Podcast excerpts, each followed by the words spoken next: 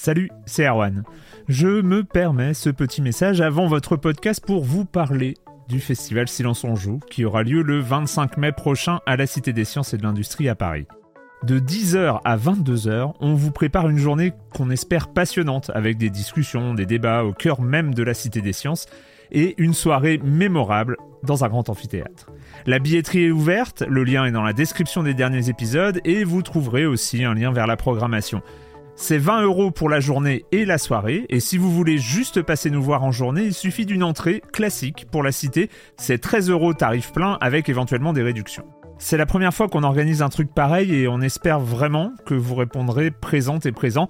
En tout cas, nous, on a très envie de vous croiser de rencontrer celles et ceux qui nous écoutent chaque semaine. Rendez-vous donc le 25 mai et je vous laisse avec votre épisode de Silence en joue ou de la bande-annonce ou de Gâchette gauche ou de Dans la boucle. Enfin bref, bonne écoute. I'm Sandra, and I'm just the professional your small business was looking for. But you didn't hire me because you didn't use LinkedIn jobs. LinkedIn has professionals you can't find anywhere else, including those who aren't actively looking for a new job but might be open to the perfect role, like me.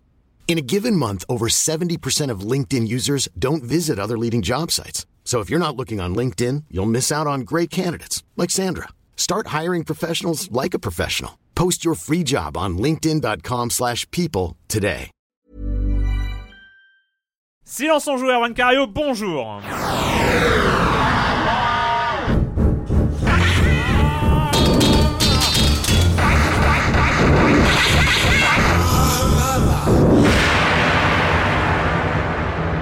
Au programme cette semaine, au programme cette semaine, on va parler de Bioshock Infinite, Infinite. Allez, on va le prononcer à la française, hein. Bioshock Infinite. Euh, voilà, euh, surtout Bioshock, le dernier Bioshock, euh, c'est, ça va être le, vraiment le jeu central. Et puis on va un peu parler de l'extension de Starcraft 2 avec Clément qui va nous en parler parce qu'il a beaucoup joué. Starcraft 2, Heart of the Sworn. Et je commence par accueillir trois de mes chroniqueurs favoris. Clément Apap de Sens Critique. Bonjour Clément. Bonjour. Patrick Helio de hitphone.fr, bonjour Patrick. Bonjour Erwan. Et Joël Métro de 20 minutes, bonjour Joël. Bonjour. Euh, voilà. Ah oui, et puis bah, j'ai pas dit, mais on va avoir euh, le com des coms que je ne vais pas oublier cette semaine. Euh, la minute culturelle, Monsieur Fall, et voilà, vous connaissez tout le reste. Euh, j'ai juste l'impression d'avoir oublié un truc, mais c'est parce qu'on va surtout parler de Bioshock en fait. C'est Ouais, pour ça. c'est hein. C'est pour ça. J'ai rien oublié. Euh, donc on commence avec toi, Clément, avec euh, un jeu de cartes. Non, c'est pas ça. Non, Si, justement, c'est un peu surprenant parce que donc Blizzard a, Blizzard a annoncé un, un nouveau jeu et on s'attendait à un nouveau jeu Blizzard, c'est-à-dire World euh, of Starcraft. voilà, euh, ou peut-être ou peut-être Blizzard carte quoi. voilà et peut-être qu'ils en peut-être qu'ils en dévoileraient plus sur Titan. On sait que Titan c'est le nom de code du futur euh, MMO qui est en Mm. cours chez Blizzard. Donc on s'attendait soit à une révélation ou un nouveau jeu ou une nouvelle licence et en fait, effectivement, c'est un nouveau jeu, une nouvelle licence mais à, à une échelle beaucoup plus petite que celle qu'on connaissait chez Blizzard. C'est donc c'est ça s'appelle euh, Hearthstone Heroes of Warcraft. C'est un jeu donc qui c'est ressemble- vraiment une nouvelle licence déjà. effectivement, ça prend ça prend euh, tous les héros de, de Warcraft connus, euh, reconnus, etc. Mais c'est un jeu de cartes à la euh, Magic. Magic. À la Magic et en fait on peut créer ses decks, euh, jouer, enfin voilà c'est un jeu de cartes classique, probablement avec des microtransactions intégrées, on l'imagine évidemment Sans blague. puisque c'est un free-to-play, donc il sera gratuit. Et c'est un jeu très étonnant chez Blizzard. Ceci dit, il s'adapte, euh, puisqu'il n'y a que 15 personnes. D'habitude, ils travaillent avec des équipes de 100, 200 personnes, avec des, des, avec des, des artistes, on va dire, ou des programmeurs extrêmement, euh, extrêmement spécialisés. Là, c'est 15 personnes qui sont des, des, des, des figures un peu historiques et donc qui savent un peu toucher à tout. Donc c'est un peu jeux comme on en faisait à l'époque où on a des plus petites structures. Et c'est le premier jeu aussi iPad de, de Blizzard. Et c'est le premier jeu dont on a une date de sortie quand il est annoncé. Et il sort cette année. D'accord. Donc, euh, C'est vaste quand même cette année. oui, oui, non, mais pour Blizzard, c'est extrêmement précis. Euh, C'est relativement précis donc, pour eux. Alors, moi, j'attends ce jeu par, par curiosité, évidemment, parce que ce sera des parties de 10 minutes assez, assez stratégiques, en multijoueur, etc. Mais euh, J'attends de voir euh, quelle, euh, quelle porte ils vont ouvrir justement dans leur développement de jeux futurs. Moi, je dois, je dois avouer que, je dois avouer que j'attends ce jeu avec une indifférence absolument absolue. C'est euh, Moi, j'attends plus. J'attends. c'est c'est rare pour un jeu Blizzard où j'ai au moins la curiosité, j'ai envie de savoir, euh, même euh, même par exemple, les- je suis pas euh, très fan, euh, enfin je suis pas très accro à Starcraft, mais je suis toujours curieux de ce que de ce que ça donne. Alors là, j'en ai Je absolument rien à faire. Je l'attends moins en tant que joueur que comme. Comme euh, Observateur. observateur euh, aguerri de voilà de de, de, de Blizzard parce que c'est voilà parce que on va en parler après de, un peu de Starcraft 2 on expliquera pourquoi aussi voilà Mhm. Patrick, euh, Ah oui, alors cette semaine, je vais pas vous parler de Kickstarter euh, fantôme, hein, parce que c'est- un peu mon habitude depuis quelques temps. Je vais vous parler d'adaptations euh, annoncées qui font, qui font plutôt plaisir. Euh, alors tout d'abord, la, la- la sortie d'un jeu Erwan, ça va te faire plaisir. C'est The Walking Dead dont on a parlé ici, le fameux jeu de Telltale Games que je n'ai pas encore fait à titre Oh là mais je vais là peut-être. Scandale, justement, scandale, mais justement, scandale. justement, une bonne nouvelle pour les gens comme moi qui l'ont pas encore fait, eh bien c'est qu'il arrive le 10 mai prochain en version physique, en version boîte pour PC, PS3, Xbox 360. Et ce qui est intéressant, c'est que cette nouvelle version donc euh, physique va supporter des sous-titres français, ce qu'on n'avait pas jusqu'ici. enfin, ça, Alors ça cool, va, voilà, ça va, ça va aussi aider Ouais. à développer le, le Ouais, public ouais, du jeu ouais. qui, Mm. voilà, vous en avez chanté largement les louanges ici. Et je crois qu'il est, voilà, la- qualité du jeu est reconnue, donc ça fait C'est- oui, plaisir. c'est- c'est un des meilleurs jeux de 2012 clairement Donc Le- voilà, on va- ça va permettre ouais. pour certaines personnes de, de rattraper leur retard. Et puis on a aussi appris qu'une version PS Vita était prévue pour l'année, dans- Mm. dans- sur 2013, donc c'est aussi une bonne nouvelle. Donc c'est vraiment un jeu qu'on va retrouver en attendant évidemment une saison 2, je crois, qui est aussi prévue sur la fin d'année, si je me trompe pas. Je crois que c'est c'était les dernières infos que j'avais vu passer. Et puis un jeu à ne pas confondre avec l'autre ou un autre euh, Ah shooter oui, Walking Dead Activision, qui vient de sortir, ouais, qui vient de c'est- sortir, et qui est un peu une qui- merde apparemment qui est un peu une merde, qui a Ouais. quelques bonnes idées, tout Un peu ça, ou mais beaucoup Hein Un peu ou beaucoup non, Beaucoup, ah, on, s'ennuie rapidement. Beaucoup, il y a quelques c'est bonnes idées en fait. Il y avait quelques bonnes idées comme euh, le fait de pouvoir gérer un petit peu une équipe de survivants, de pouvoir les. euh, C'est une préquelle, Euh, non? C'était pas une préquelle ou un truc comme ça? Non c'est c'est monde parallèle je Ouais, crois ouais, c'est- ouais, voilà, c'est mais bon, pas- c'est- voilà. Donc ne pas confondre. non, là on parle bien du jeu de Telltale Games, Ouais. le jeu d'aventure action Oui. qui est va plutôt aventure même, hein, très aventure, cinématographique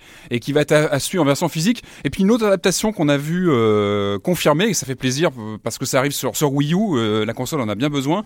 C'est l'arrivée de Deus Ex Human Revolution qu'on a bien connu il y a maintenant un petit, tu avais joué pas joué sur non plus si si, je l'avais fait à Ah. l'époque sur PS3 euh, 360 il a un an PC et demi Il quand a même. un an et demi, Ouais. qui arrive donc sur Wii U dans une version qui va être revisitée avec des nouveaux boss, un nouveau gameplay et évidemment une euh, amélioration de l'IA, c'est important sur ce type de jeu. Et puis évidemment, on aura, j'espère, une exploitation de la tablette, c'est important. Euh, avec un petit, un petit, un petit message pour le- les développeurs de Eidos Montréal qui nous ont fait comme chaque année le coup du, du poisson d'avril. Je sais pas si vous avez vu passer leur, leur annonce d'un d'un Deus Ex Défiance qui était un retour euh, en mode 8 bits de, de Deus Ex. Malheureusement, c'était qu'un poisson d'avril. C'est bien dommage parce Ah vrai, c'est ils avaient posté une vidéo qui était vraiment plutôt euh, attirante et avec des beaux visuels, vraiment un retour, euh, un look euh, 8 bits euh, d'une série qui n'a jamais été sur 8 bits d'ailleurs, donc c'était intéressant. Mais bon voilà, en tout cas Deus Ex qui arrive sur Wii U, ça sera voilà à découvrir. On n'a pas de date pour l'instant, Ah, pas pas, de date, mais bon prochainement j'imagine, assez rapidement. Et euh, on en a suffisamment parlé. On en a parlé quand les euh, le, les nommés étaient euh, étaient annoncés. On en a parlé à différents enfin de différents jeux qui étaient dans la liste. Et maintenant les gagnants ont été le palmarès a été euh, proclamé. C'est l'IGF. Voilà le palmarès de l'Independent Game Festival qui est donné lors en fait de la Game Developers Conference à San Francisco. Là, donc c'était la 15e, euh, 15e édition. Et cette année, il y a vraiment deux, euh, deux jeux indépendants qui ont été euh, qui ont été consacrés. Le premier qui a obtenu trois prix, dont le prix, le Grand Prix, Ouais, avec c'est Oman, avec une dotation, voilà, avec un nom imprononçable et une dotation de 30 000 dollars. C'est Cart Life. Cart Life, donc le, le jeu dont d'ailleurs vous aviez déjà parlé, parlé ici, Ouais. où on incarne, on peut incarner euh, tour à tour trois, euh, trois vendeurs de rue, un vendeur de bagels, de, de journaux, dans un univers en fait en noir et, en noir et, enfin, noir et blanc, euh, avec des nuances de gris, enfin c'est Ouais, en Ouais, pixel. c'est en- en tout pixel. ouais, ouais. donc ce- il a obtenu le Grand Prix, mais également l'excellence, enfin le prix de la, de la narration et aussi le Nuovo Award. Alors je sais pas à quoi ça correspond, donc les auditeurs pourront, pourront me Je dire. c'est- les, les concepts en fait. concept. Ouais, ouais. Et enfin l'autre l'autre jeu, c'est un jeu qui avait été, euh, on n'a pas parlé de Kick, pas parlé de Kickstarter, Patrick, donc euh, Mhm. permets-moi d'en d'en parler. C'est un jeu qui avait été euh, euh, financé gra- grâce à la plateforme Kickstarter. Il s'agit de FTL, Faster. Faster Than Light. Euh, Ouais, donc, un jeu que j'ai moi j'ai personnellement adoré Ouais, voilà, ouais. plus vite que plus vite que la lumière. et Euh, que j'ai toujours pas fini Donc parce que c'est parce que c'est Ouais, difficile. ouais, ouais, c'est difficile. hein. Et c'est un- donc c'est un, un- Eh, donc quand même, on avait parlé des, des, Ouais. des deux, des deux, euh, des deux principaux. donc voilà un jeu un jeu rogue un c'est un roguelike, c'est un roguelike dans l'espace. Un Ouais, remake ouais. de Sundog sur ST. Enfin, Ah, ok, je très pas, très bonne bande son, Ouais, euh, ouais. très bon euh, très bon jeu. Bien pensé, ouais, euh, non, ouais. non. Ouais. Et donc, en l'occurrence, donc FTL Fast and Light a obtenu en fait les, euh, les prix du public et le, le prix euh, de- du, du, du meilleur design. Quoi. D'accord. Voilà, c'était euh, c'était pour le jeu. Ah si, et Kentucky euh, Road, euh, Ah. Route Zero, Ah, quand même. qui, qui a eu un petit prix, qui a eu un petit prix et qui est euh, bah, plutôt mérité, enfin mérité, qui est euh, voilà, qui, enfin c'est normal qu'il ait le prix de l'excellence dans l'art visuel, quoi. Parce que c'est vrai que visuellement, ouais. ce jeu, euh, Mais il avait vachement, vachement de nominations ce jeu. Et finalement, il a eu qu'un qu'un prix. Mais il en a eu, c'est celui qui Ouais, avait le plus de nominations. en- je crois. non, non, il y avait, il y avait, il y avait vraiment concurrence entre Faster Than Light, Cartlife et, euh, Ah, les et trois, Kentucky Route d'accord. Zero. hein. C'était euh, en nombre de nominations, je crois que ça se tenait à peu près. Euh, bon, bah joli palmarès. Euh, on a déjà parlé des, donc des trois jeux. Cartlife, euh, très intéressant. Même si j'avoue que j'avais pas trop compris euh, le- tout ce qui s'est passé, c'était, c'était passionnant. Enfin, il y avait vraiment des, des trucs passionnants sur le- l'aspect social. Euh, soit on jouait une mère célibataire qui devait s'en sortir pour aller chercher sa gamine à l'école, la ramener le soir, la nourrir et tout ça. Soit on jouait euh, un vendeur de journaux qui euh, misait tout et qui euh, devait vraiment s'en sortir économiquement, mais c'était intenable. Il avait, il payait l'hôtel, euh, il devait euh, loger le- dans l'hôtel avec son chat. Enfin bon, bref, il y avait plein de choses. Euh, gérer les transports en commun, le Mhm. temps, euh, le temps jouait beaucoup. Enfin, c'était euh, très. non, ça très permet vraiment d'échapper à la vie quotidienne, quoi. c'est ça Ouais. qui fait Oui, c'est ça. le jeu vidéo, bah d'ailleurs, hein, ça va être le, le, cas avec euh, avec Bioshock dont on va parler après le com des com, euh, non pas de la semaine dernière. Il y a eu des com des com de la semaine. Non, la semaine dernière, il n'y avait pas de silence en jeu. La semaine d'avant, on a désingué euh, SimCity notamment, hein, qui méritait bien d'être désingué. Il y a eu quelques commentaires, mais je, vous pouvez les, les retrouver sur les forums de Silence en Joue. Moi, je voudrais revenir sur un commentaire du topic blabla de, des forums de Silence en Joue, un commentaire de euh, l'inestimable Cinec, euh, qui donc a fait les statistiques de Silence en Joue. Oula. Alors, les statistiques de Silence on joue, euh, je, je vous préviens. Hein, ça- alors, ça commence avec, par exemple, l'heure à laquelle les, les émissions sont mises en ligne. hein. Donc, euh, euh, l'horaire euh, le, le plus tôt, c'est 9h25, le plus tard, c'est 20h23. L'horaire moyen est à 14h08, l'horaire médian à 14h20. Enfin bon, il, a- il, va, il va plus loin. hein. Il parle de la distribution des horaires, l'écart type, etc. Il y a 88,9% des émissions qui sont mises en ligne le jeudi. Euh, 8,9% qui sont mises en ligne le vendredi et 2,2% qui ne sont pas mises en ligne parce qu'il n'y a pas d'émission. euh, la durée des émissions. Alors la durée des Ah, émissions, ça, la durée minimale est une émission donc du 2 novembre 2012. Euh, Ah, euh, C'était sur euh, Hotline Miami et The Unfinished Swan euh, qui a duré 42 minutes et 38 secondes. On a, on a pas fait plus court à une époque quand même. Ouais, alors en fait, il a, il a, il a les statistiques jusqu'en de- de- depuis décembre 2011. Donc, euh, D'accord, voilà, ah, d'accord. C'est pas les, les statistiques Ah sur les 6 ans, c'est grosso modo les deux dernières années. Hein. C'est Ce que- ce que non, c'est- les- ce qui est déjà un bon la dernière année, la, la dernière année, euh, voilà. Euh, la durée maximale, donc euh, 29 novembre 2012, c'était le Doritos Gate, je sais pas si vous vous en souvenez. Elle a duré 1h14 et 24 secondes, donc euh, on a une durée moyenne de 57 minutes et 47 euh, secondes, et euh, la durée médiane de 57 minutes et 34 secondes, comme quoi on est euh, sur une Ouais. émission de 57 minutes, hein, c'est, voilà. Allez, alors les statistiques sur les chroniqueurs. Hein Ah, Ah, oui. Le plus présent est. est, est, est- Toi Erwan Cario. Ouais, Erwan, non, Erwan. Erwan Cario Mais non, je suis, moi je suis animateur. Ah, je dirais Patrick. Voilà, Patrick. Mais c'est a- quoi ces présences euh, Alors Patrick a un taux de présence de Ah, par émission 81,8%. Hein, Par euh, émission, c'est voilà, ça voilà. Depuis un an, depuis un an. Oui, voilà, depuis Ça décembre 2011. Euh, Clément suit avec 54,5%. Ça, Wow. c'est- Oh, ça chute, ça chute. Oh là là. Oh là là, ça chute. Ouh là ça là chute. là là là là. Joël avec 45,5%. Euh, Jean et Pipo Mantis, euh, tous les deux présents dans 11,4% des émissions. Tous les deux.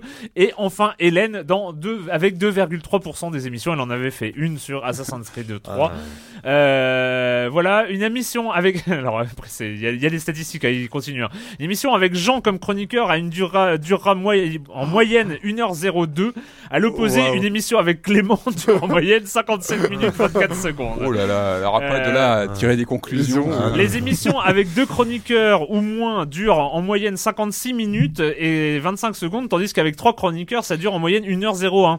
Non mais, voilà, à- à- à- enfin, d'accord, je pose pas la question. mais- Une, une émission avec Patrick aura en moyenne 2, quoi bon aura en moyenne 2,25 chroniqueurs, tandis qu'une émission avec Pipo Mantis euh, aura en moyenne 2,6 chroniqueurs.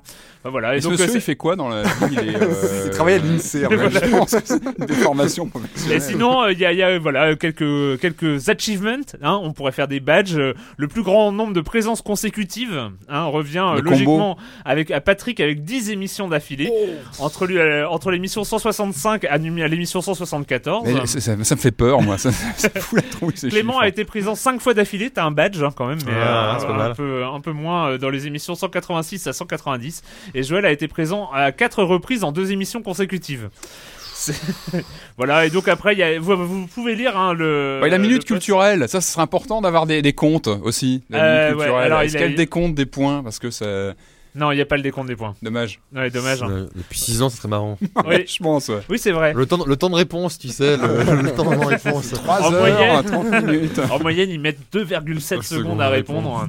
Enfin voilà, donc c'était le, tome- Ah, dis le, donc. le, le, le com des com, hein, euh, une belle performance de Cinec qui nous en a appris beaucoup hein, sur, euh, sur les statistiques de Silence on C'est vrai joue. que ce sont des, des calculs qu'on n'a jamais fait, hein, nous, Mm. euh, Non. comme ça spontanément. Spontanément, ça nous est pas venu à l'esprit. Ouais. Euh, et là, on part pour Columbia dans Bioshock Infinite. Bring us the girl and wipe away the debt. That was the deal. I gambled, and now I owe money to men you don't want to be in debt to. I come here to pay it back. There's already a fight to win. The question is, which side you on? One thing I've learned if you don't draw first, you don't get to draw at all.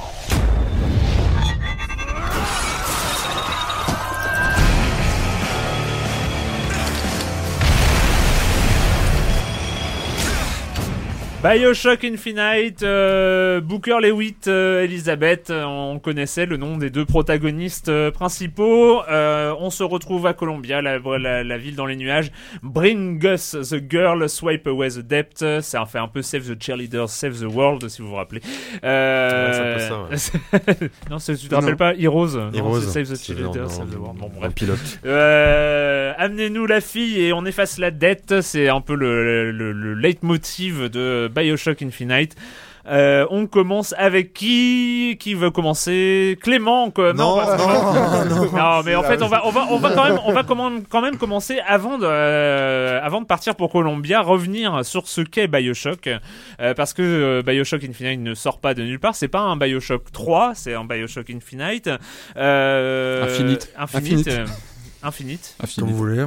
comme vous voulez. Il faut qu'on prenne une décision. En fait, Non, donc euh, à l'origine, donc euh, System Shock, euh, puis Bioshock. Est-ce que tu peux euh, Rapidement, ouais. oui. En fait, euh, on en parlait tout à l'heure avec euh, avec Patrick. Moi, je pense que le, le Bioshock Infinite, le dernier, effectivement, s'il n'y avait pas eu de, de marketing, ce qui est ce qui est impensable, euh, le jeu ne serait pas appelé Bioshock Infinite. Pour moi, j'ai on y reviendra, j'ai pas vu la fin, mais pour moi, ce serait plus un, un Infinite Shock. Pour moi, c'est un choc. C'est un jeu de la série des chocs. Donc la série des chocs, ça a commencé, c'est toujours Irrational Games. Il y a eu les System Shock qui étaient dans l'espace. Euh, sur un donc euh, une thématique euh, une thématique science-fiction sur un sur un vaisseau. Après il y a eu le BioShock, BioShock 1 et BioShock 2 Alors, le, le premier- pour resituer, le- les System Shock, c'était Warren Spector au tout début, je Au- crois, au premier, studio. et Ken Levine est arrivé est sur arrivé sur le deuxième, sur- voilà. sur Mais c'est vrai qu'il y a une 2. racine commune Voilà. En tout cas dans, les, dans les- les séries. Oui, il y a une racine commune aussi, on sait ce qu'on va attendre. C'est-à-dire qu'en fait, il y a un environnement qui est travaillé, euh, un monde vraiment, vraiment travaillé. Donc, on a dit de l'ASF pour le premier. Pour le deuxième, c'était Rapture, donc une ville sous-marine, un peu une sorte d'Atlantide ratée. Et, euh, et enfin, euh, sur le dernier, Bioshock Infinite, c'est une ville dans les airs. Donc, toujours, toujours une cohérence et un univers spécifique dans lequel il y a un gameplay de type FPS qui est augmenté mais un gameplay de type FPS, et effectivement une histoire, une histoire souvent riche et mature qui va au-delà euh, des questions classiques, euh, qui traitent aussi de, de, de l'homme, de l'intelligence artificielle, qu'est-ce qui fait qu'on est homme, qu'est-ce qui fait qu'on l'est pas, pourquoi, enfin des questions un peu plus mét- métaphysiques et qui, qui font et qui, qui font réfléchir aussi. Voilà. Voilà, donc ça c'est un peu, euh, c'est un peu les, les contraintes initiales. C'est les contraintes de la série des chocs, on Les va dire. fondamentaux, cadre, les le cadre. fondamentaux. Les Les fondamentaux, fondamentaux, voilà, ouais, les, les les fondamentaux les de la série des chocs, euh, sachant que voilà, il y a eu euh, de- jusqu'à aujourd'hui, en tout cas, euh, il y avait, il y avait ce pre- le premier Bioshock euh, qui a été euh, vraiment, euh, enfin en, tout- en tout cas toi personnellement, ça a été une, ça a été une- belle claque. une belle claque. Ouais. tu avais fait une critique dans Une critique fleuve à l'époque Ouais. sur mon site de l'époque qui s'appelait Gamecult, qui s'appelle, qui s'appelle toujours Il est mort. Ga- Ga- Gamecult. Ouais, ouais, non, c'était. Non, non, c'était pour, pour moi. euh, Pour moi, clairement, c'était un jeu qui était arrivé. C'est un peu pour ça que j'avais fait euh, Gamecult au départ. C'était pour, c'était pour, c'était pour, c'était pour recevoir. Rappelez-vous. C'était pour recevoir des, des, des jeux euh, sans en avoir entendu parler, les découvrir, qui, nous, qui me marquent euh, vraiment fort et pouvoir après partager, euh, Mm. partager ce que j'avais ressenti. C'est vrai que Bioshock, il avait des défauts, mais pour moi, il, il avait des thématiques qui me parlaient. Pour le test, j'avais dû y jouer en vraiment peu de temps, en deux sessions, donc c'était assez un concentré, Mm. euh, un concentré de jeu. Et, et non, mais en fait, moi, il m'avait, il m'avait, il avait eu un écho particulier envers moi. Et c'est ça que j'aime bien dans le jeu vidéo, aussi comme dans les livres, c'est qu'en fait, un livre tout seul, il plaira, enfin, il, il vivra différemment selon, selon son lecteur. Et comme le, ce jeu vidéo-là, chez moi, il m'a ramené à des lectures. Euh, J'avais cité Dostoïevski euh, dans mon test. Il m'a, il, il m'avait ramené à des, à d'autres, euh, à d'autres choses, à d'autres- à, d'autres, idées, à Mm. d'autres, voilà, à d'autres pensées que j'avais eues. Et donc pour moi, il avait, il avait vraiment compté. Même si effectivement le côté gameplay FPS était peut-être un peu mou euh, pour euh, par rapport à ce qui se fait aujourd'hui et qu'il il avait des défauts, mais clairement c'était euh, c'était un jeu majeur et c'est considéré encore aujourd'hui par tous comme un jeu comme un jeu majeur.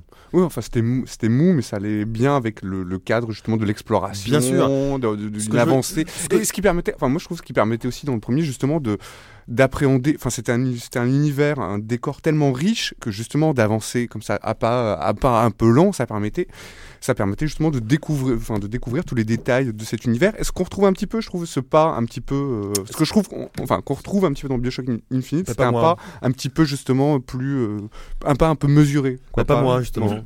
mais d'ailleurs je m'inscris en faux avec toi. ah, oui.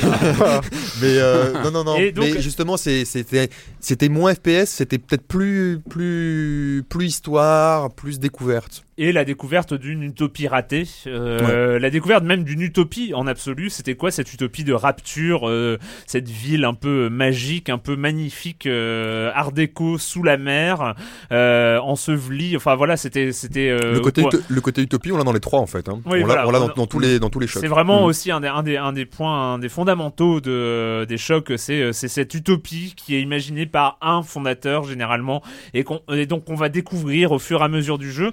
Euh, donc on com- oui, bah, Non, non, mais non, j'allais dire aussi une gal- enfin, des galeries de personnages secondaires qui sont mais souvent, mais de per- plein de personnages secondaires Ouais. qui sont très savoureux, quoi. C'est-à-dire qu'ils ont vraiment de la, de la chair, de la consistance, ils ont des idées, ils s'expriment. Mm. Et puis le système de narration aussi dans Bioshock, dans le premier Bioshock, avec le, on, on est, en fait, où on, on avait, on chopait des, je sais plus, des cassettes, et, et on les écoutait. C'est Alors, pareil dans les trois aussi. Dans System Shock, c'était pareil aussi. bah, bah, Ouais, je trouve que ouais, bah, ouais. moi ça m'avait beaucoup plu. Ah ouais, non, c'est. c'est- ouais. Oui, parce qu'il y a un côté où on lance le truc, on continue à jouer, et c'est vrai qu'on nous raconte l'histoire, mais c'est volontairement qu'on a En lancé fait, cette. en fait euh, voilà, c'est. c'est- Là, pour le coup, c'est une narration qui est pas contrainte, quoi. Et effectivement, il donne, il donne autant que ce qu'on est prêt à mettre dans le jeu. Si Mm. on, on- on peut zapper ces trucs-là, mais on aura moins, après, de scénarios, on aura moins de, de choses. Et c'est un, c'est un jeu qui donne autant que ce qu'on est prêt à mettre dedans. Mais c'est assez intéressant.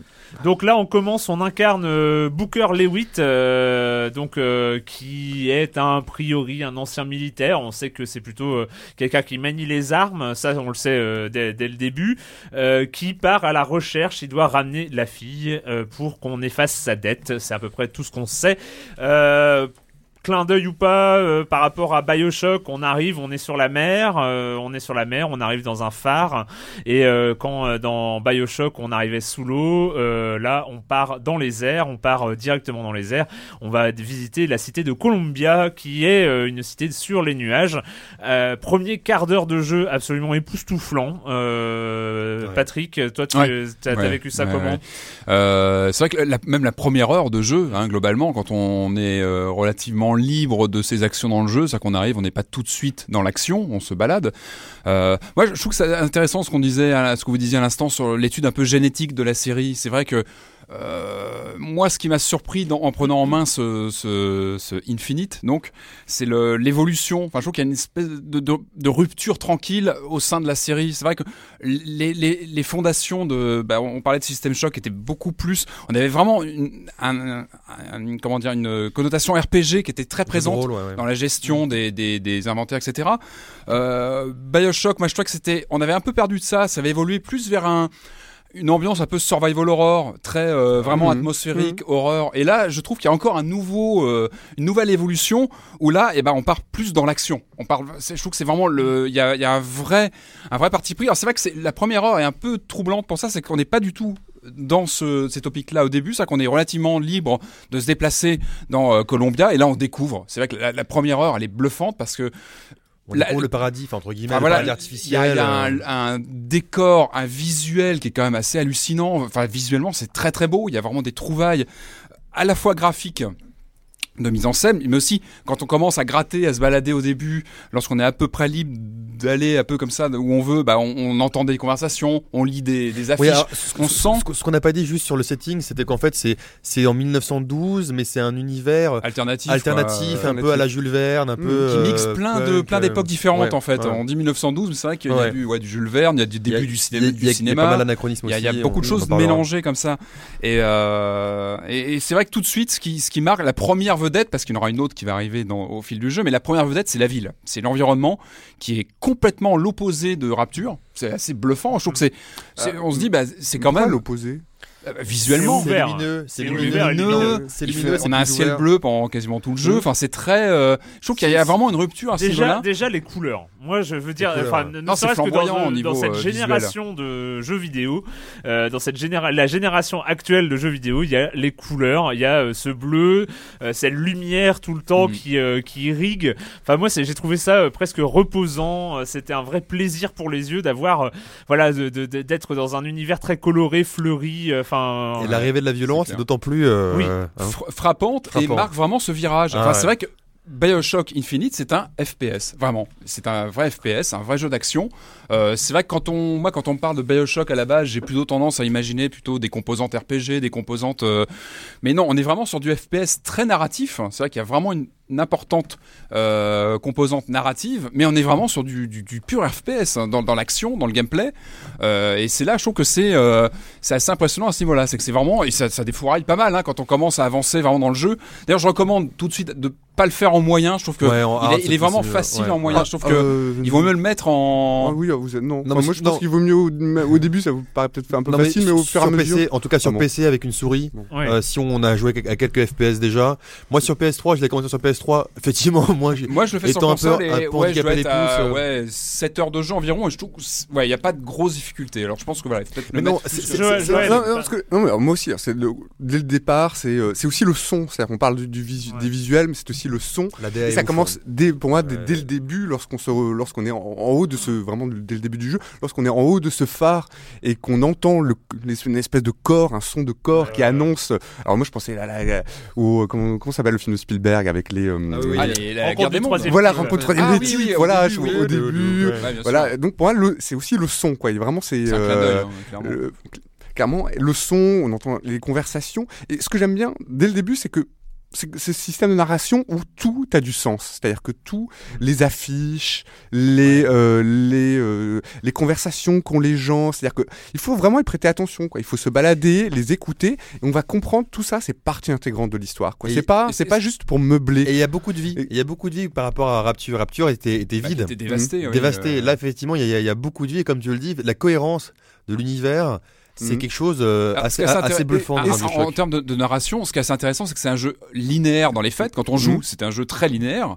Mais c'est vrai qu'il y a toute cette richesse qu'il c'est faut ça. aller euh, On chercher, s'approprie exactement Voilà, comme faut- disait faut, Clément euh, tout à l'heure. prendre son temps, rechercher. Mm. Et, Comme disait euh, Clément tout à l'heure, moi je m'inscrirais pas en faux par rapport à ça, mais c'est euh, c'est effectivement qu'il fallait chercher, chercher, on va chercher les fragments de cette histoire qui sont partout dans la ville, quoi, en fait. Et c'est ça qui est étonnant, c'est qu'on est vraiment sur un pur FPS, même plutôt rétro, je trouve, dans la prise en main, dans le gameplay, on est vraiment sur du FPS. euh, Avec des ça bonnes mécaniques de ça m'a FPS, rappelé hein, du, avec du des bonnes Castle armes, Wolfenstein parfois, dans le côté Ouais, ouais, nerveux, dans les, dans les fights. euh, ouais. Et en même temps, c'est vrai qu'on a tout ce, ce, ce, ce, ce, ce- ce- ce narratif derrière qu'on peut aller picorer ou pas, on peut avancer euh, très vite. Et, Et, ça, par, et trouve par- euh, et par exemple, je trouve que justement le, le gameplay, il est présent, enfin le tutoriel est dans le jeu, enfin est dans le jeu et présenté de manière très subtile. C'est une, bon, je spoil, on spoil pas, c'est une espèce de, enfin c'est une fête foraine. Ouais. C'est-à-dire le tutoriel est dans une fête foraine où on se, ouais, où on se apprend, balade, on où fait on des se, on se, voilà, où on se promène et ça c'est bien, c'est bien vu. C'est-à-dire que c'est fait sans, voilà, sans y Mais toucher. je trouve que bah, oh, c'est pas un spoil non plus. On a les armes d'un côté et on a les, les pouvoirs magiques de l'autre, là qui s'appellent les Vigors, qui s'appelaient les plasmides euh, dans, dans Bioshock. Je trouve que l'arrivée des, des, des, des- Vigors, en tout cas dans, dans ce jeu-là, est, est- arrive plus comme un cheveu sur la soupe. On te dit tiens, euh, prends un Vigor et hop, tu le prends et Mm. pouf, t'as les mains en flammes.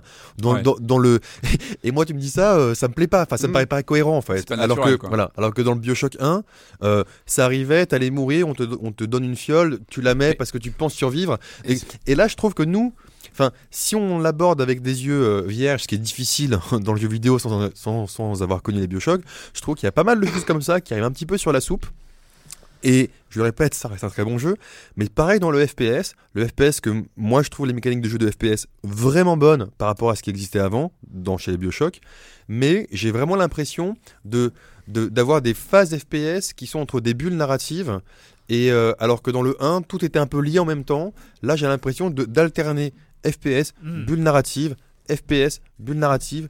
FPS bulle narrative et, Et- je trouve ouais. ça euh, après après le na- la narration est bonne la narration est intéressante la narration est riche on a toujours envie de découvrir ce qui va se passer après parce qu'on nous met- on nous met tellement de, de mystères, tellement de mystères sous le nez qu'effectivement on a envie de découvrir et, Mm. cette narration. Mais pour moi, le, le- le gameplay, c'est l'aspect le plus faible du jeu, quoi. C'est-à-dire le, le fait que même que ce soit un shooter, c'est-à-dire, euh, d'ailleurs, on fait, on fait quasiment que ça durant, durant le jeu. Il n'y a pas de, il y a pas d'énigmes, par exemple. Il n'y a, plus rien. Et ça, pour moi, c'est vraiment la grande faiblesse du jeu, quoi. C'est le côté. vous déconnez, il y a des clés à aller chercher à un endroit et remonter tout le niveau pour aller rouvrir un coffre à l'autre. Avec la flèche qui nous dit où aller, tout ça. Mais en revanche, mais en revanche, moi j'ai pris euh, un plaisir fou à tout explorer de fond en comble. Euh, et on est encouragé à explorer tout, euh, à fouiller en- pour pour, pour euh, découvrir l'histoire. pour pour- décou- ouais. découvrir l'histoire et aussi de manière un peu plus prosaïque pour euh, avoir du blé pour s'acheter euh, voilà, Ouais. des, des armes, enfin du On blé, de- de continue, on on va continuer, on réécoute un petit morceau de Bioshock Infinite.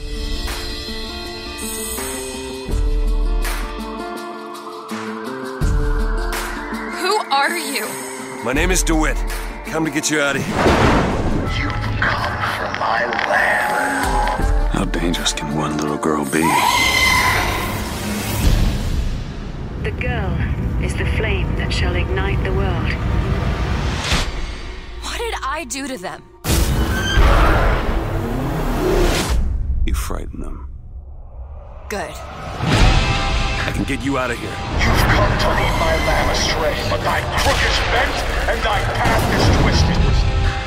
Donc euh, Bioshock Infinite, on continue euh, avec euh, donc cette ville, euh, donc euh, Columbia. On est euh, dans les États-Unis du début du siècle. On retrouve les pères fondateurs, Franklin, Washington et le troisième, je ne sais plus. Du coup, on retrouve le le mentor, le prophète hein, de ces lieux. C'est on est sur un système très religieux. On est encore dans une utopie comme Rapture, sauf que là c'est un peu c'est le côté l'utopie qui a réussi.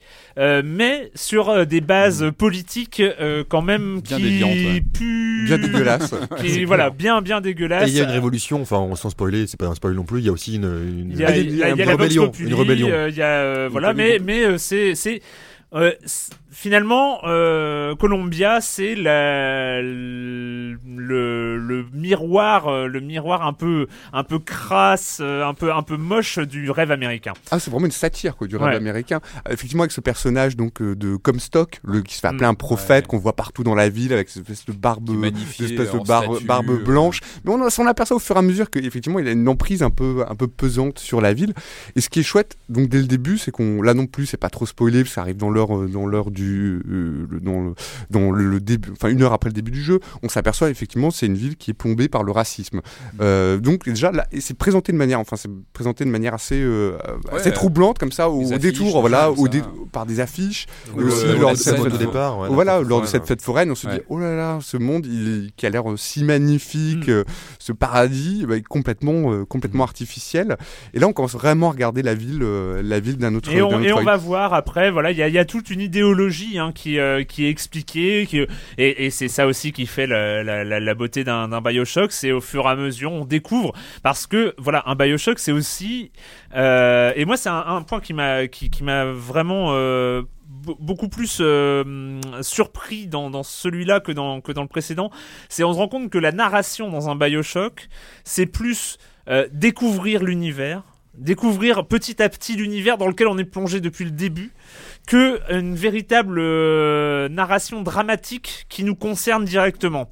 C'est-à-dire que euh, l'histoire, l'histoire euh, telle qu'elle est, euh, non, je- Joël ne fait pas cette tête, Euh, mais voilà, on, on sait, on doit, on doit libérer la, la, la fille, euh, on retrouve la fille, on s'enfuit, on essaye de s'enfuir avec elle, etc., etc. Mais finalement, le, ce qui, là où on est en euh, beaucoup plus spectateur, c'est qu'on on va découvrir par euh, ce qu'on a dit tout à l'heure, par les, les extraits audio, par les affiches, par toute la cohérence de cet univers créé à partir de rien. C'est ça qui est fascinant et, qui est, et qui est absolument cohérent. Moi, moi j'ai eu une expérience complètement folle où j'ai joué jusqu'à 2h du matin et le jeu s'est arrêté à 2h du matin. Je j'ai pas réussi à dormir. J'ai pas réussi à dormir. J'étais toujours dans Columbia parce que c'était il y avait il y avait comme euh, des, des souvenirs, enfin des vrais souvenirs d'un voyage que j'aurais fait euh, quelque part quoi. Parce que c'est cette cohérence absolue qui, euh, je pense, euh, qui, qui est la, la, la, force. Mais finalement, il y a, pour moi, il y a quand même une faiblesse, c'est euh, par exemple de Booker euh, Lewitt qu'on incarne. C'est un FPS, donc euh, euh, moi je trouve ça intér- intéressant. Le FPS a plein de choses intéressantes parce que face à un univers comme Columbia, le fait d'être en FPS, c'est nous qui dirigeons la caméra. On a vraiment te- cette impression d'être en complet contrôle de ce qu'on veut voir ou pas. Et, et, et le problème, c'est que Booker Lewitt, il a un passé et euh, nous on n'est pas au courant. Et ça moi je trouve euh, c'est très très désagréable. C'est très désagréable de euh, d'avoir on, a des références à une certaine Anna on a des références à des batailles passées à des rencontres passées. Et généralement quand on est dans un FPS on est vraiment le héros. Euh, c'est pour ça que là dans beaucoup de FPS soit le héros est amnésique soit le héros n'a carrément pas de nom euh, parce que on, euh, quand on voit comment euh, Gordon euh, Freeman, Gordon euh, Freeman dans, dans Half-Life. Voilà le mec le Gordon Freeman il a aucune personnalité quoi Ouais. enfin c'est pour qu'on puisse et là moi il y a un truc qui me gêne c'est euh, ce héros qui parle bon ça ça me dérange pas mais il fait référence à des trucs passés on sent que c'est des énigmes c'est des euh, c'est des mystères alors que pour moi le le, le personnage qu'on incarne ne doit pas être mystérieux Moi- En, moi- en plus, ouais. il, a, il a pas de jambes, il a pas d'ombre. Enfin, je sais, ça, je, je bloque là-dessus à chaque fois, mais Oui, ça, mais- ça me gêne à chaque fois. Ça, c'est un truc. Mais, euh, c'est vrai que je- je- Pardon. Non, je t'en prie. Moi, je suis d'accord avec toi sur une chose, c'est que Bioshock, alors qu'il y avait un twist euh, énorme euh, dans le jeu, que en fait tout se tenait, etc. Et apparemment, il y a aussi une fin fantastique euh, que Joël a faite et il en parle avec les, les, les, les- les yeux qui brillent. Mais, euh, mais je trouve que là, par rapport à Bioshock, Bioshock, c'était naturel la découverte. Là, dès le début, on nous balance tellement de mystères à la tronche, un sur soi, comme tu le dis. Euh, deux, la, la fille qu'on doit, qu'on doit sauver, elle est bourrée de mystères, elle ouvre des failles spatio-temporelles, elle est, elle est, elle est, on- elle a une- un petit doigt coupé, elle a machin. Il y a, on te balance à la tête, on te dit mystère, mystère, mystère, Et- mystère. ouais, et moi, Et du envie de coup, te dire, moi, j'ai envie de te dire, Cléo, patience, patience, patience. mais oui, mais que dire- oui et non, c'est qu'en Ouais, fait, oui et non moi, oui et non. d'accord. C'est-à-dire qu'en fait, il te, il te, Ça- ça il, va- il ça te va force, non mais il te force à avancer. Mais j'adore le jeu, hein. Mais j'avance pour découvrir les réponses aux mystères, alors que dans Bioshock, j'avançais pour découvrir l'univers, pour comprendre ce que je faisais là, et pour euh, et, et, et, et la narration venait en même temps avec les découvertes de l'histoire. Oui. Alors que là, c'est genre, il y a plein de mystères. On te le pose et moi j'ai envie d'avoir j'ai envie d'avoir des réponses à ça, à ça, à ça, à ça, à ça, à ça, mais tu vas les avoir. Oui, Mais oui, mais- oui, mais c'est mais, le, pro- le problème c'est qu'on sait on connaît les questions on connaît les questions. Et alors que, alors qu'il y a des D'accord. jeux, il y a, dans le premier Bioshock, c'était plus de l'ordre de la quête initiatique. C'était une quête- ouais, euh, où, où, en fait on découvrait, on savait tellement pas où on n'avait pas de Mm. but, on savait pas où on allait. Et On- là, on, et voulait, là, on voulait s'échapper, on voulait survivre. on, tout, on- nous, met les termes des questions et on sait, on sait, bah voilà, là il y a un mystère, on va avoir la solution. Oui, si on est patient, si on va à la fin du jeu, on aura et elle sera formidable sans doute. Elle sera, elle, sera peut-être, elle sera peut-être excellemment bien amenée. euh, ça Mais va être peut-être mémorable. Mais, Mais- on sait où on va. Euh, toute proportion gardée. Moi, c'est ce que j'avais, Bah, euh, c'est ce que je me rappelle sur Siberia 1 et Siberia 2. euh, ce que j'avais dit euh, à l'é- à l'époque, les, les jeux d'aventure de, de Sokal. Et le premier Siberia avait ce côté quête initiatique où on savait pas où on allait. Et le Siberia 2, on savait qu'on allait voir des mammouths à la fin et c'était devenu chiant. Et euh, il y avait, il y avait ce côté-là où on perd un truc, on perd du, finalement le vrai mystère, on le perd en fait. Ah, Les moi, je ambiances moi, je suis pas, sont moi, vraiment je- différentes, Je, ouais. suis pas du tout d'accord. Je trouve qu'au fur et à mesure du jeu, effectivement, il y a des, il y a des, euh, des, comme, enfin pas des énigmes, mais des questions qui sont résolues, et il y en a d'autres qui arrivent. Et je trouve Et- que la- il y en a Oh. d'autres qui arrivent. Et je trouve que la, la fin, justement, elle est, euh, elle est assez. Enfin voilà, elle est assez bluffante, je trouve Mmh. justement parce qu'elle, elle lève pas tout, tout le mystère, elle laisse vraiment aussi aux joueurs, aux joueurs euh, le, le, le soin justement de recomposer le puzzle. Quoi. Donc, euh, Est-ce que, est-ce que la fin, est-ce que c'est un jeu comme tu l'as fini? Ta- ta- ta- non, non, non, non, non. La question, c'est, la question, c'est, est-ce que je, je sais juste qu'il y a qu'une fin, alors que dans Bioshock, il y avait plusieurs fins possibles. En, en tout cas, il y avait deux fins possibles. La question, c'est, est-ce qu'une fois qu'on l'a fini, est-ce que c'est une fin qui donne envie de rejouer le jeu, est-ce, ou, ou pas? Ou alors c'est un jeu que tu joues une fois et que t'es content, ou alors ça peut donner envie de redécouvrir. euh, c'est un jeu qui donne une fin qui donne envie de jouer à d'autres Bioshock. D'accord. C'était de- un bel hommage. Ah, Il y a un euh, élément quand même qu'il faut euh, qu'il faut souligner. Enfin moi qui m'a que j'ai trouvé réussi alors que c'était pas gagné, c'est l'IA du personnage qui nous accompagne pendant une bonne partie du jeu, c'est Elisabeth Oui. et qui est euh, qui est réussi, ce qui est pas toujours le cas quand on Bah, est est avec un, un donc euh, de sidekick. base, euh, Mm. ça va. euh, quoi. qui- bah justement, oui, enfin, mais on moi, avait- moi, ce que j'ai beaucoup aimé, c'est qu'on la suit. Et Enfin, oui, Il y, a- il y a plein y de a- moments plein où on la suit et j'ai trouvé ça euh, bien foutu parce que euh, pourtant on est en FPS, on a la liberté de, de mouvement et tout ça, mais elle court devant et en fait on a envie de la suivre, on a pas- envie de, voilà, c'est- on a envie d'aller derrière elle et de, et et- et de l'accompagner. Et, C'est et un moi suivre le lapin blanc en fait, ça fait un peu oui, ça, ouais. d'un côté, Pays des Merveilles. Ouais, il y a- il y, a un côté, ouais. et, franchement, Qu'est-ce qu'il y a, derrière le miroir, c'est ça ça a été des Qu'est-ce qu'on grands, ouais. des, grands pas- des grands passages pour moi parce que moi je sais qu'en FPS j'ai une tendance à vouloir aller à droite à gauche à m'arrêter et tout ça et il y a des moments où Elisabeth se met à courir et moi j'en avais rien à foutre de ce qui se passait j'écoutais plus les conversations autour je j'allais pas euh, ouvrir les poubelles pour aller voir s'il y avait des euh, quelques monnaies euh, menus monnaies et tout ça je la suivais je courais derrière elle et j'avais envie de j'avais envie d'avancer et il y avait il y avait vraiment un, un côté très intéressant là-dessus où t'a- t'avais un sidekick pas celui qui te suit euh, le boulet ouais, euh, bêtement. c'était et- toi qui, su- qui suivais Elisabeth. Ah, puis même dans les combats, elle a un rôle. Enfin, elle nous file des armes, des pouvoirs, des choses comme ça. Et enfin, elle est jamais euh, inapte dans un coin à attendre, quoi. C'est vrai qu'elle a toujours une. euh, Elle, elle, puis elle, elle Elle s'occupe, s'occupe, quoi. elle regarde. Voilà. Enfin, moi non, c'est vrai que c'est Non, pas. mais c'est bien- bien joué, Et puis ouais. je trouve que le, justement, on a une, on a une vraiment une relation qui par des, par ces petits détails, Ouais. par le fait effectivement qu'elle, de temps en temps, elle trouve de l'argent, elle le, elle le jette. euh, elle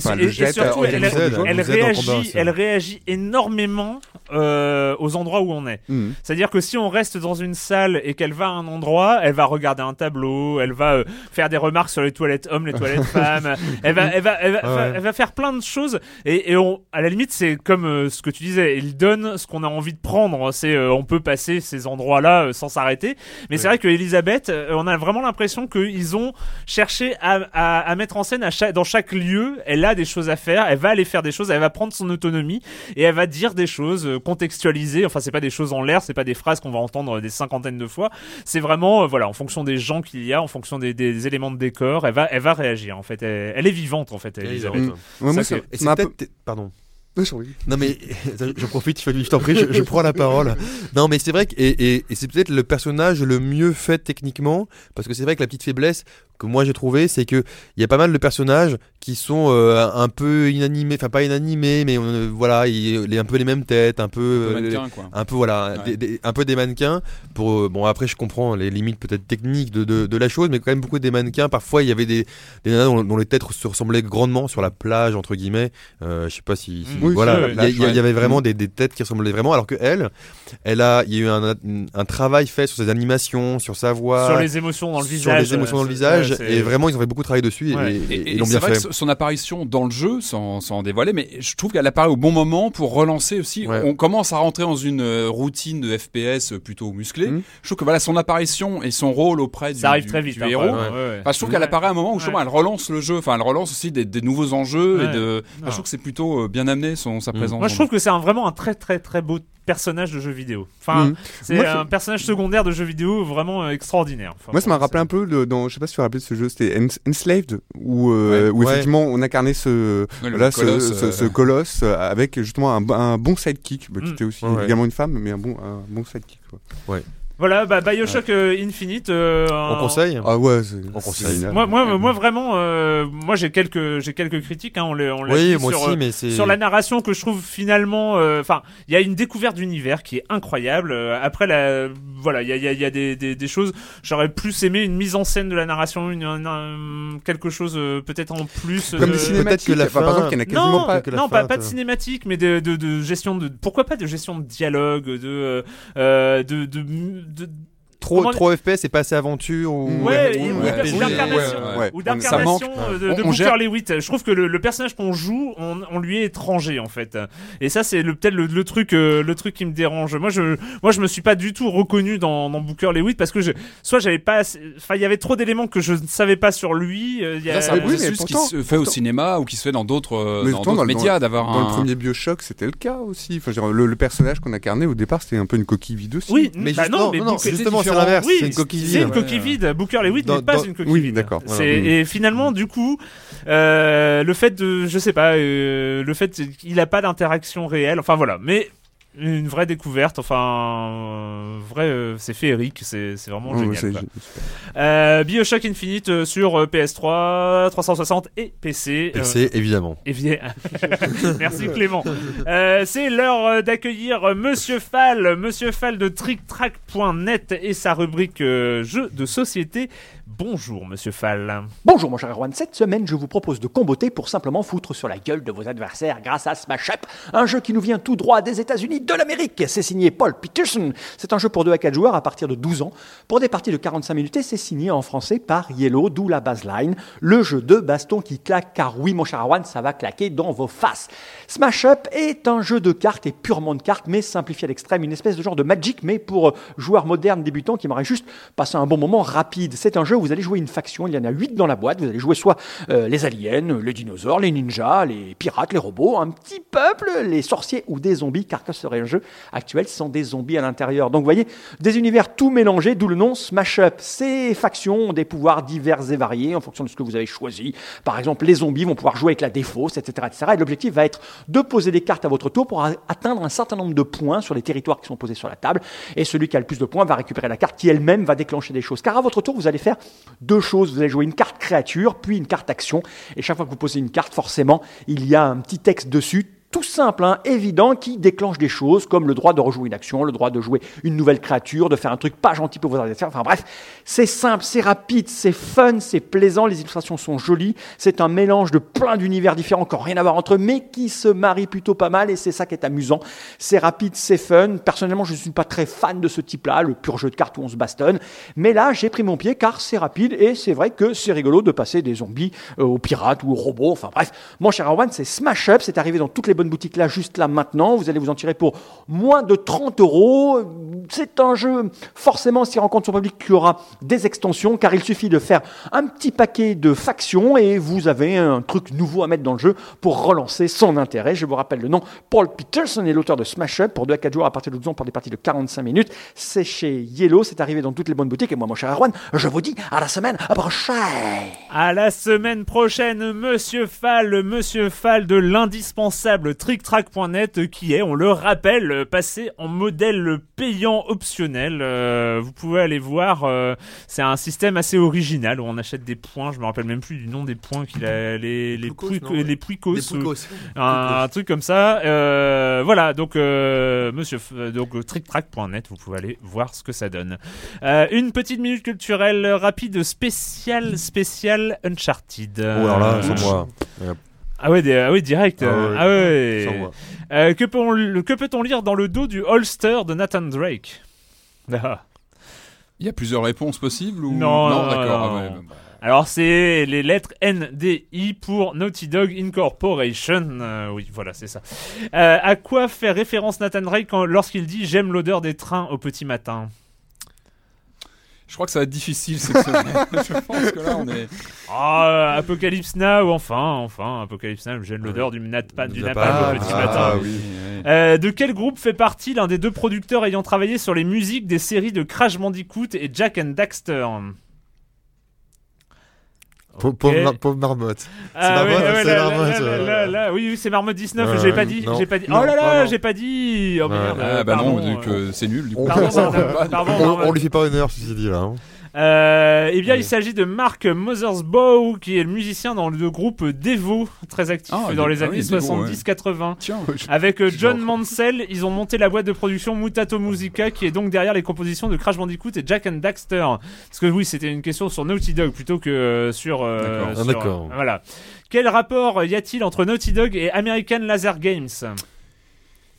Euh, c'est pas un des patrons qui est le même?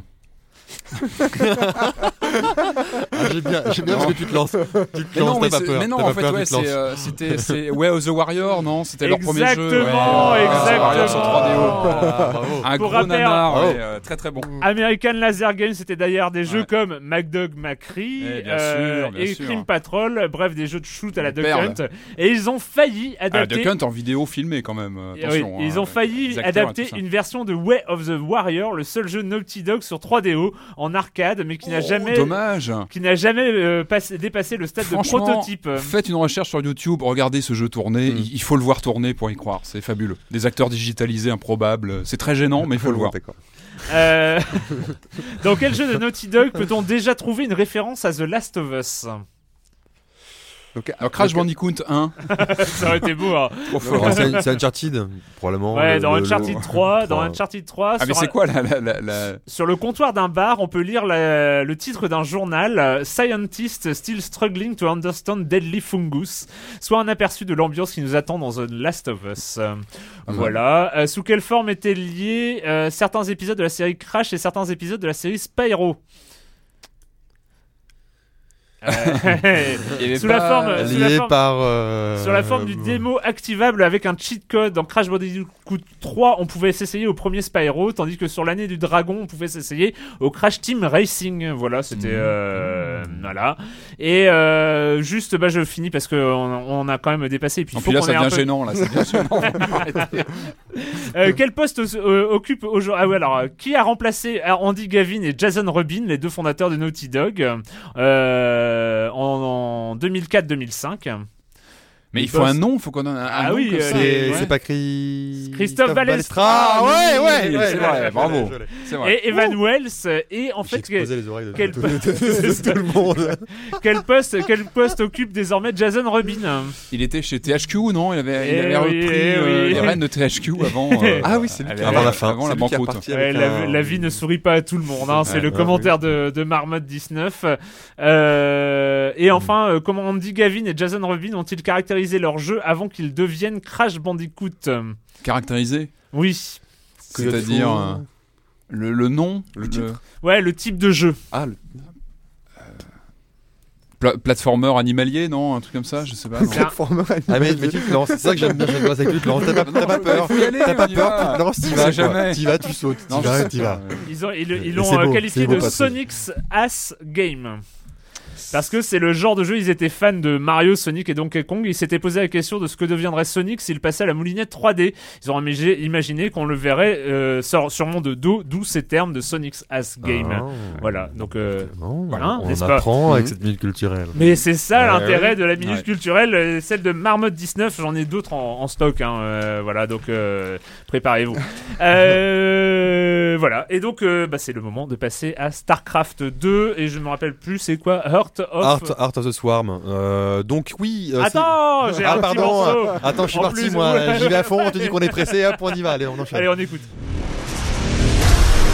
Je connais maintenant mon véritable ennemi. Je suis les saints. Les armées seront anéanties. Les mondes calcinés. Je tiens enfin ma revanche. Combien d'innocents sont déjà morts? Combien vont encore mourir? Que dirait Raynor s'il te voyait? StarCraft 2, Heart of the Swarm. Euh, donc euh, première, deuxième, première, première extension. Première de- extension. première extension de StarCraft 2.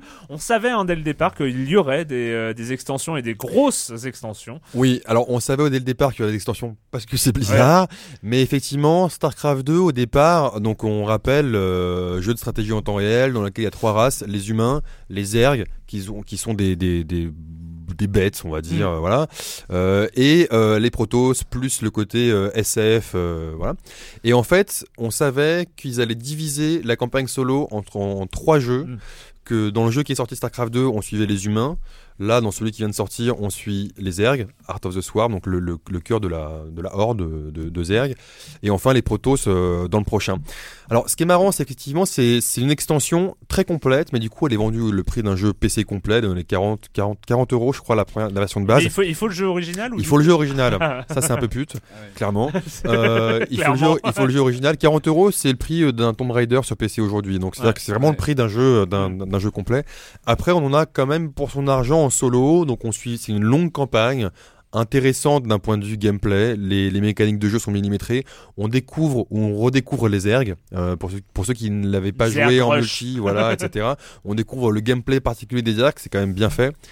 Et en multi, il y a pas mal de choses qui ont été ref- refaites sur Battle.net, euh, notamment maintenant, euh, il y a des comp- il y a, on peut jouer en multi non classé contre des joueurs d'un même niveau. Euh, c'est bien pensé, c'est vraiment calibré, millimétré, c'est très bien fait.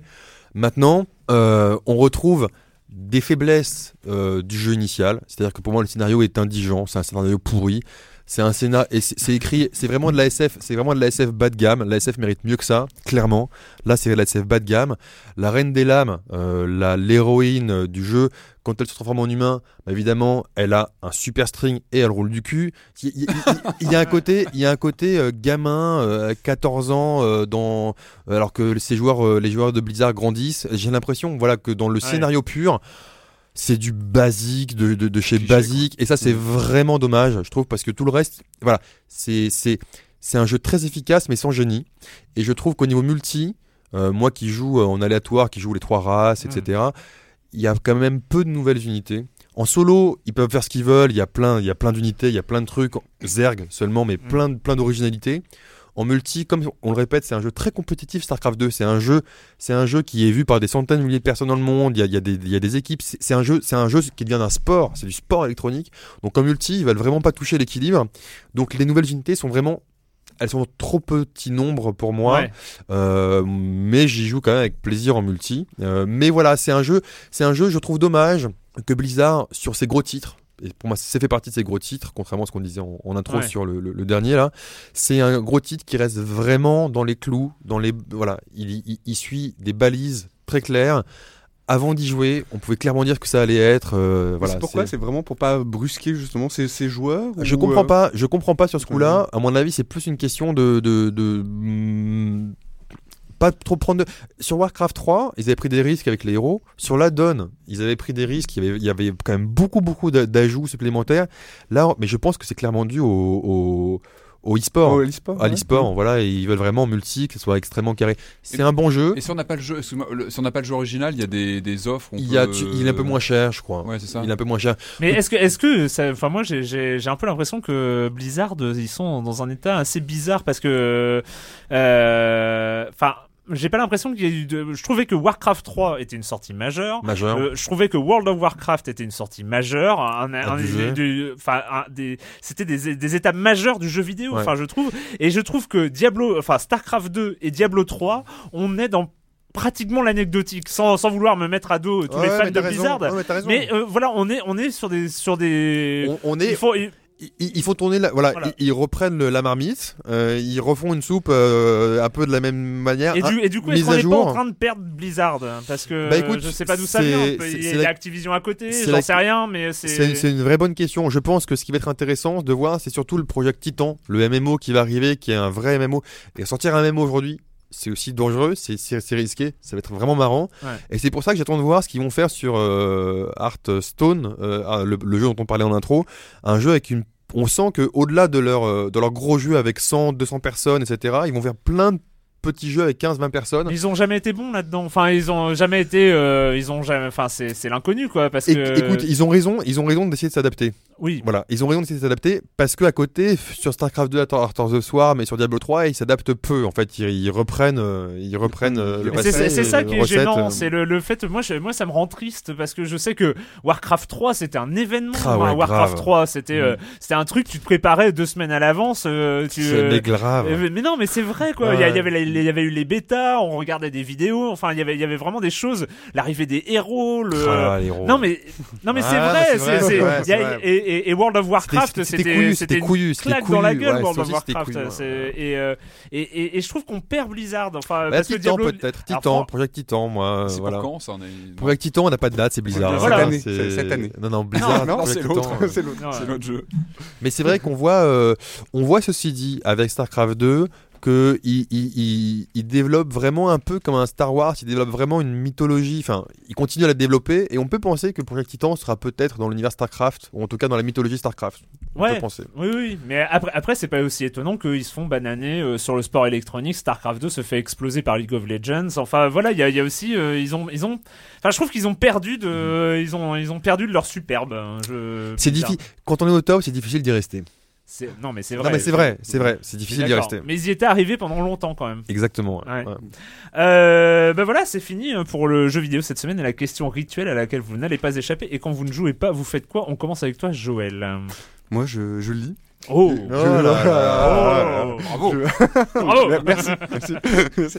Je lis et je viens de finir ce- un, un roman que j'ai trouvé que j'ai adoré. C'est une histoire de loup-garou. Ah. D'ailleurs, le titre Ah. le dit. Le dernier loup-garou. Euh, c'est un, un roman d'un Britannique qui s'appelle Glenn Duncan et qui raconte l'histoire du dernier loup-garou.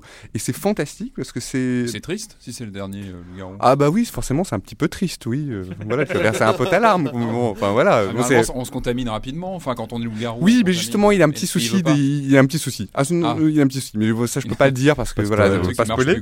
Et c'est vraiment, je trouve, un roman euh, sur le loup. Donc c'est un- une partie d'une trilogie. Là, c'est par- c'est paru chez De Noël. Ça s'appelle Le Dernier Loup-garou. Et c'est ah, non seulement c'est drôle, c'est sur beaucoup d'humour noir, mais c'est très- aussi très sensuel dans l'écriture. Ça parle beaucoup de d'odeurs, de perception, de sensations. Ça parle beaucoup de cul aussi, ce qui est euh, parce que c'est un. euh, on dit c'est une le- trilogie, c'est le premier d'une trilogie. Ouais, c'est le premier d'une d'une Non, trilogie. C'est pas le dernier des loups-garous finalement. Si, euh, Ah, C'est le dernier. Ça, ça, Ah, mais des- ça- se lit en tant que tel ou tu considères, tu considères Ah non, on peut, le lire, on peut le euh, dire comme une, on peut le dire Comme euh, une histoire, indépendamment euh, des deux autres. comme un Et c'est, narratif ouais, unique, ouais. et c'est c'est génial. Voilà. Ok. Euh, Clément. Euh, moi, j'ai découvert une série, euh, une série anglaise qui date de 2013, qui est déjà, dé- qui est déjà rentrée dans le top 100 sens critique, ce qui est rare pour une série de, de- aussi récente. Elle s'appelle Utopia. C'est une série en 7 épisodes. Euh, on sait maintenant qu'il y aura une saison 2, mais la saison 1, euh, parce qu'elle a été renouvelée, mais la saison 1 se suffit en tant que telle.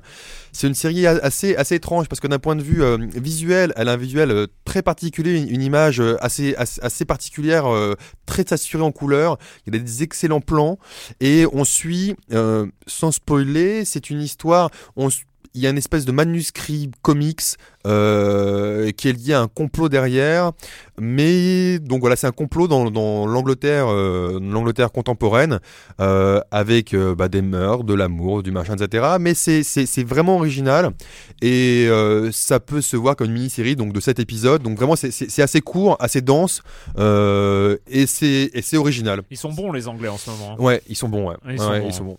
Patrick. Alors moi en ce moment je me suis replongé dans les comment dire dans les origines de Superman. Euh, Oh. C'est Urban Comics, c'est un éditeur qui a repris le, le catalogue DC Comics, qui fait un beau travail, je trouve éditorial bon, ouais. en termes Ouais, de, de- ouais, ouais, ouais, ils voilà, sont- de- ils aussi bien d'édition avec des, beaucoup de suppléments que C'est du même retard là, rattrapé. que de fabrication. Ils euh, ils l'ont repris à Panini, c'est ça hein Oui, c'est ça, Ah ouais. Ah, c'était un problème. Est-ce que je sais, ouais. Et en fait, ils font un beau travail éditorial et, de, même de fabrication. Je trouve que extraordinaires, ouais. les, les, les bouquins sont beaux. Et en fait, ils ont sorti un, un recueil qui s'appelle Superman Anthology, qui est vraiment intéressant parce que bah, c'est un gros pavé, je l'ai pas sur moi là, mais euh, qui est vraiment intéressant, ce qui brasse, je crois, sur 15 ou 16 euh, petits récits, l'évolution du, du personnage depuis les années euh, 30 jusqu'à jusqu'à aujourd'hui. Alors, on a vraiment tous les grands euh, dessinateurs, on a du Alex Ross, on a bah, toute l'histoire de Superman. Et je trouve que c'est vraiment intéressant de voir l'évolution de ce personnage que j'aimais pas trop avant. Enfin, je trouvais que un C'est une personnage sorte- trop. C'est une sorte de compile en fait. C'est une compilation, une voilà, d'histoires qui, qui montrent Qui l'évolution. ont, qui- qui euh, ont déjà été publiés dans le passé. euh, Euh, pas tout en France. Il y a beaucoup de choses qui étaient sorties aux États-Unis, pas forcément en France. Moi, j'en avais déjà en version US, mais que j'ai repris parce que j'aime bien ce que voilà, voilà le, le- le- le boulot de. Bah, c'est toujours Urban compliqué hein, de faire euh, quelque chose d'intéressant avec Superman. Hein. C'est un- exactement. Le Mais- débat. Exactement. Non, mais Clash vrai. respect, clash Autant- respect. Ben, justement, moi, je suis pas d'accord parce qu'autant je trouvais que c'est un personnage, je préférais largement un Batman auparavant. Je trouvais un, je trouvais un Superman trop lisse. Et ben, je suis pas d'accord. Je trouve au contraire c'est un personnage beaucoup plus riche. Ah qu'on peut- euh, peut- alors moi peut le que croire dans un premier temps et qu'au contraire justement voir là cette évolution dans le dans le temps et les questionnements qu'il a les, la gravité du personnage aussi qui se qui Non, mais se il y a- y a- y a eu s'assoit des dans le temps. choses, euh, il y a- eu des choses intéressant. intéressantes. Moi Il y a j'ai le mis All-Star, Redson. moi j'ai mis Ah Redson. Le, Redson, c'est. Millard, C'est euh, autre chose. Mais il y a- le All-Star Superman, euh, Je connais dessiné euh, Grant Morrison, euh, Quietly, euh, ah, qui est le, le All-Star Superman et en deux tomes, c'est euh, c'est très très très impressionnant. Mais, euh, c'est un mais- personnage intéressant. Plus que du fait qu'il soit invincible et qu'il y ait cette saloperie de kryptonite et que ce soit le seul élément narratif euh, qui puisse euh, enfin un peu nuire à l'invincibilité de Superman, c'est un petit Ouais, problème, mais quand c'est un personnage plus torturé qu'on peut le croire comme ça en... Bref. au premier lieu, je pense. Bref. Non, bah, bah, en tout cas, c'est un très beau bouquin que je recommande pour découvrir, Et le- avoir les grandes lignes. de- Alors c'est Superman Anthology chez Urban Comics et c'est voilà, c'est bien pour avoir une bonne vision d'ensemble du personnage. Alors moi j'ai enfin fini la saison euh, 2 de American Horror Story, ça s'appelle Ah. American Horror Ouais. Story Ah. Asylum. C'est comment? C'est extraordinaire. Moi je que la- Ah, pas mieux mais ils ont réussi à faire Ah, aussi bien et, euh, et ça c'est déjà euh, Bah et alors, en fait coup- ils retrouvent les mêmes coup, acteurs les mêmes acteurs mais dans des rôles complètement différents Donc Euh, c'est- bah oh, oui oui c'est c'est c'est c'est une une histoire autre- c'est moins qu'une saison 2, c'est une autre série. c'est une autre histoire. C'est une autre histoire. Ça se passe dans un asile de fous euh, dans les années 60 et euh, tenu par euh, l'Église euh, catholique. Et euh, c'est et en fait c'est comme la première saison, c'est-à-dire que c'est c'est une série de sales gosses. En fait c'est une série de euh, bah tiens on va mettre tout ce- tout ce qu'on veut des films d'horreur. On va mettre des extraterrestres, on va mettre des zombies, on va mettre de l'exorciste, on va mettre euh, on va mettre tout ça, euh, des, des tueurs en série, du slasher, de et on met tout ça, on met, on, on met dans un gros shaker d'un asile de fous et puis on resserre euh, du médecin nazi. Enfin, il y a, il y a Ah tout. ouais, Ah, voilà. c'est, c'est absolument magique. Les trois derniers épisodes, c'est sans doute les, enfin, les, les, les trucs les plus délirants de. euh, Enfin, ça veut plus Ça rien dire. dans tous quoi. les sens, Ah, mais si, complètement. Ah Ah, Ça, avait l'air un peu. euh, Ça manque un peu de. Et, euh, et franchement, ouais, c'est euh, les acteurs sont géniaux. euh, Enfin, il y a, c'est, c'est très, très, très, très, très bien. Voilà, American Horror Story Asylum. Euh, voilà, bah c'est fini. euh, et puis on se retrouve donc. Ben merci à tous. Hein. Merci, merci. C'était cool. Bioshock Infinite, tout ça. c'était ouais, bien. Non, j'aime. Non, j'en, j'en ai marre de finir comme ça de manière abrupte. Les dit au revoir maintenant. voilà, on se dit Merci, dit au revoir. euh, voilà. Non, mais c'est bien aussi. Il faut Ouais, dire il au faut. revoir. euh, Voilà, on se retrouve très bientôt pour parler de jeux vidéo sur Libé Labo.